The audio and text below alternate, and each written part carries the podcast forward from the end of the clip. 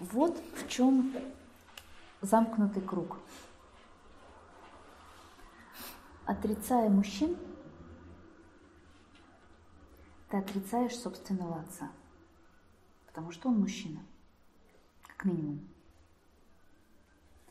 Отрицая собственного отца, ты отрицаешь себя, потому что ты как минимум наполовину от него. А это замкнутый круг. Отрицая себя, ты отрицаешь и женщину в себе. Отрицая женщину в себе, ты отрицаешь мужчин. Отрицая мужчин, ты отрицаешь отца. Отрицая отца, ты отрицаешь часть мужского в себе. То есть себя, отрицая себя, ты отрицаешь и женское в себе. Отрицая женское в себе.